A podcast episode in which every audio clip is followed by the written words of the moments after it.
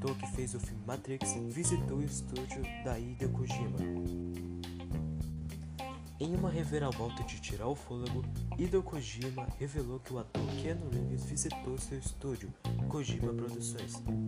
O diretor publicou fotos com Reeves em sua conta do Twitter.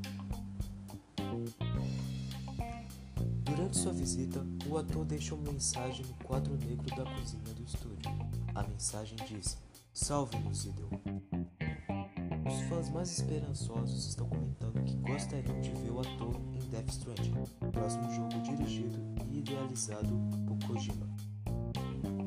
Death Stranding será lançado em 8 de novembro de 2019